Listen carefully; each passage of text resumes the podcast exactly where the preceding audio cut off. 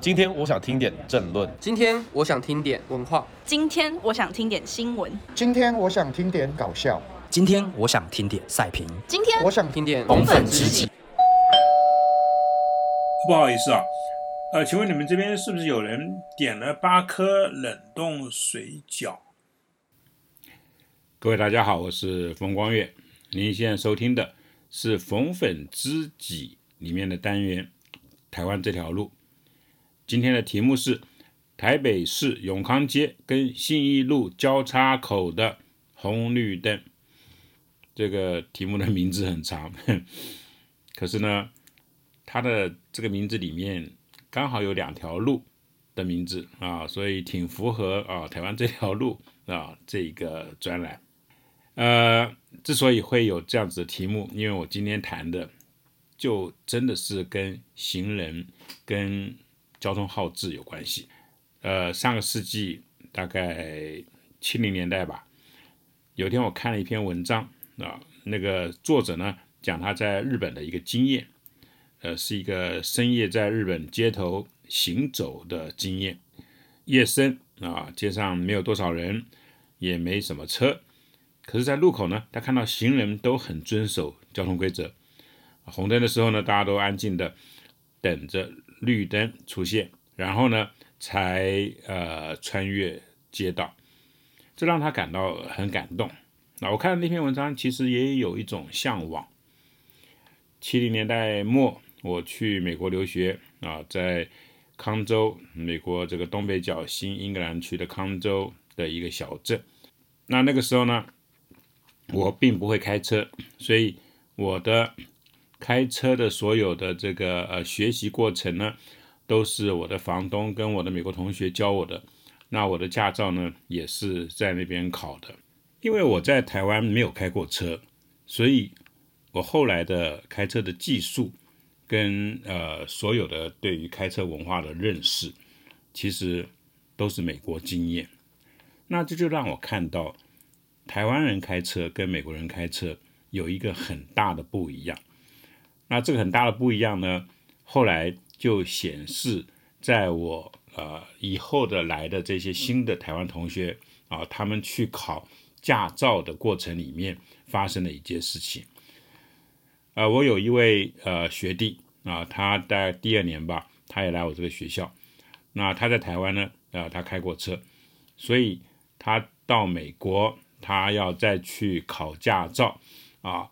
那他就问我在哪里考，我就跟他讲，这个很简单，那你去哪里哪里，然后就可以考得到。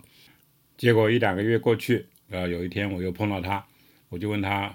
某某，你这个驾照考到没有？他说我考了好几次都没有考上。我就问他那是怎么回事呢？他说我也不知道啊。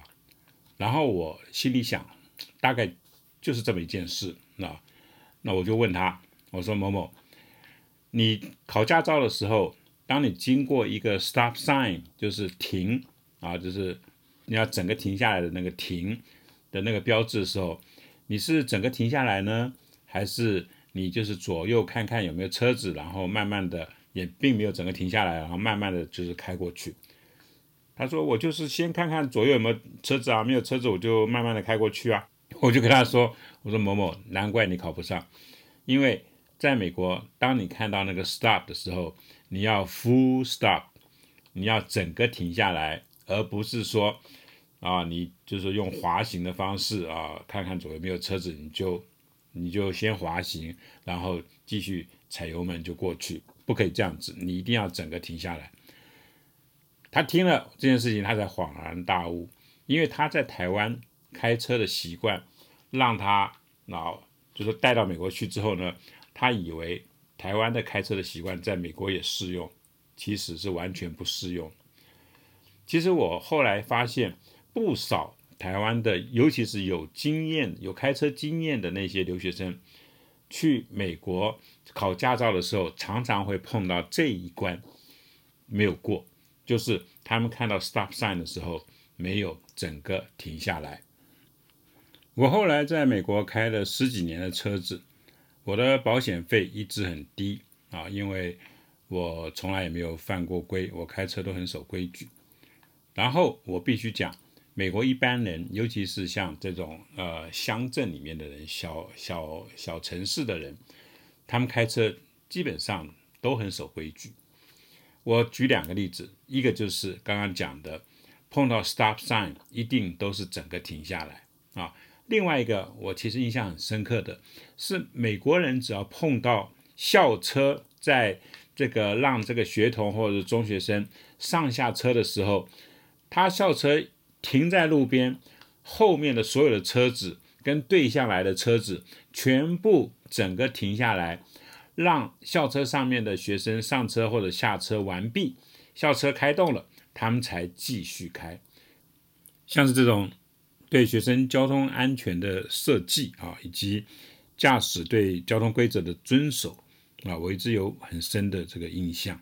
九零年代初啊，我在美国生活了十几年之后呢，呃，回到台湾，那当然还是回中国时报工作，生活一段时间之后呢。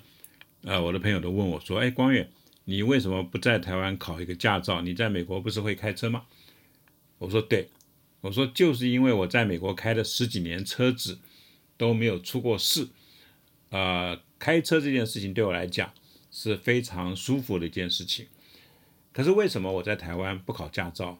我说因为我在台湾开车，我还是会很守规矩，可是。”很多人不守规矩，所以我干嘛要跟他们竞争呢？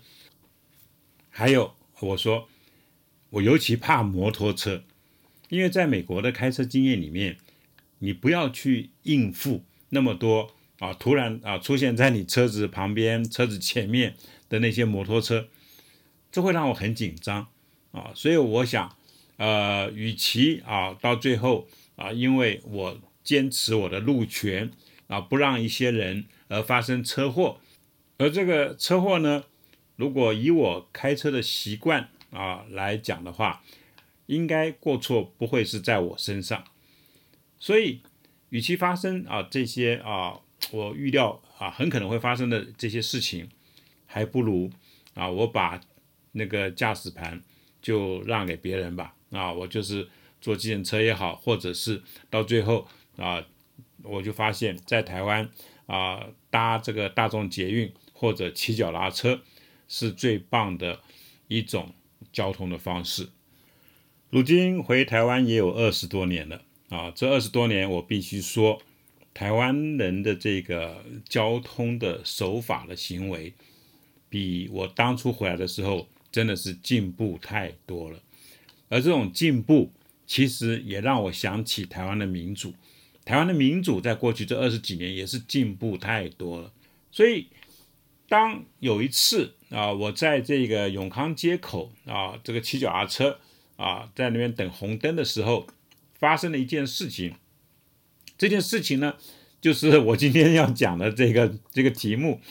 五六年之前吧，啊，那个时候台北的中国观光客还是很多。有天我骑自行车经过永康街那边。因为红灯就停在鼎泰丰前面。大家知道，鼎泰丰是观光客用餐的一个热门的餐馆啊，中国观光客也不少。呃，在我等号志变换的那一刻呢，那个路口的行人还有脚踏车骑士呢，加起来也有十几个吧啊。永康街是一条比巷子稍微宽一点的街啊，大概走个十步就走过去了。啊，那个时候呢，虽然是红灯，可是两边都没有车子，所以大家都在那边等着绿灯啊，表示不管是台北市民还是观光客啊，大家都很守规矩。那这个时候呢，有一位中国大妈啊，左看右看啊，没有车子嘛，她就要穿越这个永康街往这个捷运路口那边走，可是她刚起步。跟她在一起的另一个大妈呢，就很紧张的叫住她啊。那个大妈很大声的跟她说：“ 哎，某某某某啊，哎哎，不要哎不要闯红灯啊！他们台湾人呢都不闯红灯的。”原先那个要闯红灯的大妈听了之后呢，她马上就停了下来，那回到等车的这个人群里面。那一刻，老实讲，我心里充满骄傲。台湾人虽然不见得啊都守交通规则，可是比较起来，当我听到中国大妈讲出那一句“他们台湾人都不闯红灯的”，真的很爽，真的很爽。因为光是这件日常生活的一个习惯啊，我们让中国来台湾的这个观光客呢，立刻感受到海峡两边这两个国家非常不一样的地方。当然。身为台湾人，我知道啊，台湾的这个车祸问题呢还是很严重啊，尤其是跟行人有关的这个车祸。那要不然呢，政府也不会啊加强取缔那些绿灯右转的时候呢不礼让行人的驾驶，对不对？可是我亲眼目睹的，他们台湾人都不闯红灯的啊，这个中国大妈啊劝中国大妈遵守交通规则的。这件事情呢，还是让我很有感触。台湾作为一个民主的文明国家啊，可以让中国学习的地方，呃，真的很多啊。而生活上许多跟法治有关系的小事情呢，我们自己也许没有察觉，可是还真的是很温暖、很有效的一种沟通交流的方式。以上就是今天的台湾这条路，我是冯光远，我们下回见。